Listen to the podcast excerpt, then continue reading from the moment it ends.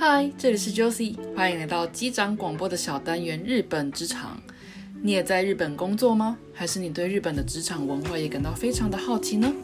在机长广播之日本职场这个小单元里，Josie 我将在每一个小单元用一个日文单字或是片语，告诉你我在日本职场文化的所见所闻。准备好了吗？那我们上班喽！我还有ございます。 你所在的公司常常有聚会吗？你喜欢参加公司的聚会吗？今天要介绍的是無礼講，汉字写作无理讲，无理就是无理之人的无理，讲就是讲话的讲。中文的意思呢，我暂时翻译成不拘礼节，不用客套。在说明这个日本文化之前，先容我介绍无理讲無礼講的文字由来吧。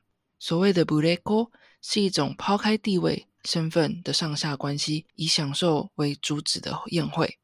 最一开始的出处呢，是作为神明祭祀的一个礼仪，人跟神一起共食的东西，就叫做人神共食。而这个仪式呢，会将酒侍奉给神。那侍奉给神的酒呢，在祭祀之后会分给参加者的聚会，就叫做礼奖。而在这礼奖之后举行的第二次宴会，就叫做无礼奖。这个就是这个词汇原本来的意思。而从历史演变的角度来说呢，古代日本以贵族为宴会的主体，而对坐席啊、斟酒之类的顺序、杯子的使用方式、次数、次序等等礼节都是非常非常的讲究的。但在武士掌权之后，作为抛开礼节的一般形式，就叫做无礼讲，而这个无礼讲 m u 科）就开始广泛传开。到了现在，日本的社会当然没有了贵族，还有武士啦。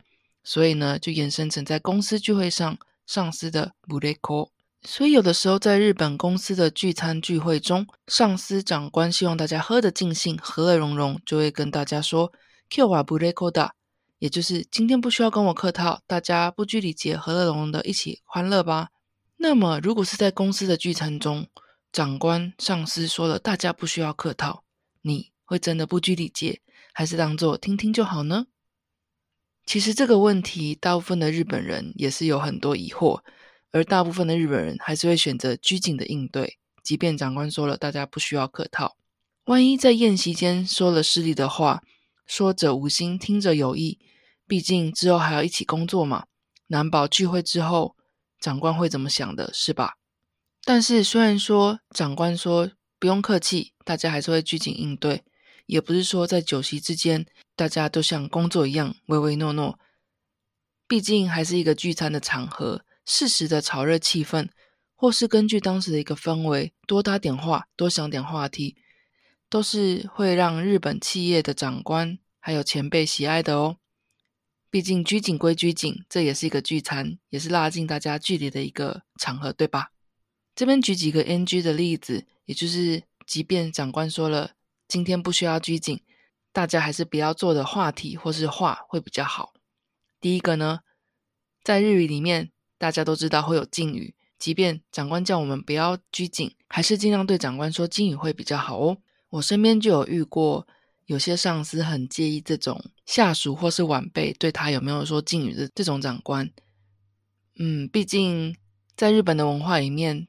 谁对谁说敬语，大概就可以看得出来谁的地位比较高跟低，所以不免俗也会有些长官会觉得你对我没有说敬语，那就是不尊重我这种地方。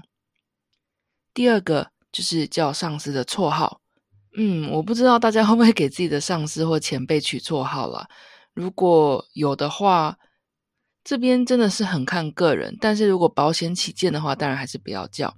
那如果是那种私底下取的那种。绰号，比如说秃头啊 这种的，当然就是在这种场合也不能说出来啦。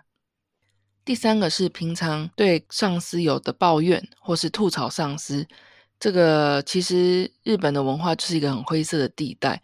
当然，我刚刚也说了，就是要看你的上司是不是真的跟你是妈吉妈吉那种感觉。但是最不会有问题的就是，即便是这样的聚餐场合，也不要抱怨上司或是吐槽上司，会比较安全哦。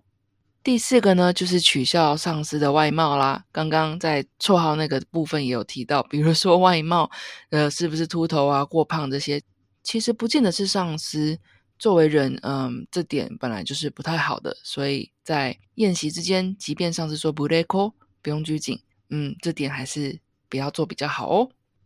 这样听下来，会不会觉得很多很多繁复的东西要注意呢？在日本的文化里，充斥的暧昧，布雷扣的限度拿捏，其实对于日本来说也是很头痛的。如果你在 Google 上打布雷扣，你会看到很多求职的网站，或是很多部落格都会有相关文章，告诉日本人或是新人该怎么样应对这种在公司的宴席上，上司说布雷扣时的一个情况。这样听起来会不会觉得日本的公司就会处处都是鸿门宴的感觉呢？你的公司会常常举办聚餐文化吗？跟上司相处的情况又是怎么样的呢？是不是也会像日本这样子讲求不列扣的文化？欢迎到 Josie 的后记室 Apple Podcast、Instagram 或是 Facebook 留言告诉我哦。我们休息一下，等一下进入机长悄悄说。今天的机长悄悄说：“嗯，年也过了两周了。由于年前有点太忙，所以房间的大扫除、房子的大扫除，我是上周左右才进行的。不免俗也实施了断舍离，哎，还真的是神清气爽呢。整理了一些清单，是我处理掉的东西，也跟大家分享。如果你还没有整理房间的话，可以给你参考的话，那就太好了。第一个我丢掉的是试用品，试用品包含那种。”路上在发的 sample 的那种化妆品的也好啊，保养品的也好。第二个是橡皮筋，这枚橡皮筋除了是绑东西的橡皮筋之外，还有绑头发的那种发圈。有的时候那种药断不断的，哎，干脆就丢了吧。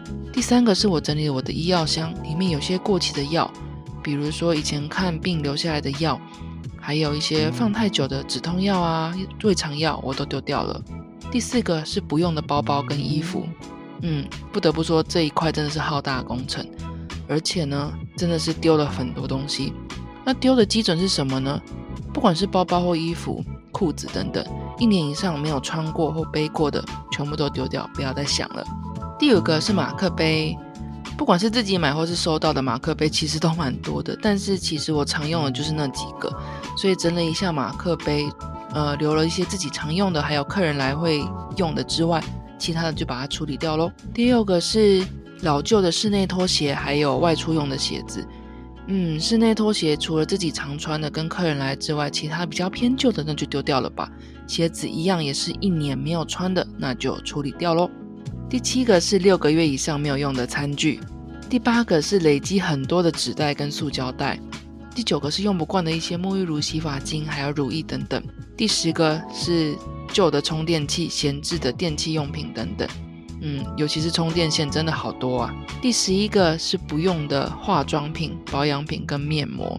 其实女生嘛，常常会有囤积化妆品、保养品的这种事情，但其实这些东西也是会有有效期限的。趁这个时候大整理一番，就把它给处理掉了。第十二个呢是过期的食品跟调味料，毕竟用在脸上或吃进去的东西都希望是新鲜的嘛，过期的就不要用了吧。第十三个呢是外带回来的酱包，很多番茄酱啊、沙拉酱这些的，就把它就全部给丢掉。第十四个呢就是女生很多的饰品啦，发饰也好，就是戒指、耳环这些，有一些其实它质量没有很好，所以也会生锈，或者说已经不是我现在会戴的 style 了，所以就把它处理掉。第十五个是过多的笔，还有文具用品，这边我也是处理掉了一个学生时期在用的电子词典。十六呢是已经不会用的会员卡，还有一些几点卡，也是鼓励自己不要再太常消费。毕竟虽然说几点会让人家觉得好像有赚到，但是怎么算都是店家赚到比较多啦。十七呢是单只的袜子跟手套，呃，我也不知道为什么，我常常洗东西、洗衣服洗到袜子跟手套都只会剩一只，也会常常留着让它做配对。可是久了不知道为什么，就是还是会找不回来，所以呢现在就把它全部丢掉喽。最后一个十八是说明书跟过期的保证书，纸这种东西越堆越多，其实有的时候也不知道里面到底是什么了。趁这个时候一个一个翻，不需要东西我就把它处理掉喽。以上这十八点，我发现丢东西还比买东西更心旷神怡呢。留言告诉我你会不会断舍离？断舍离的时候会丢什么东西吧？那我们下次再见，拜拜。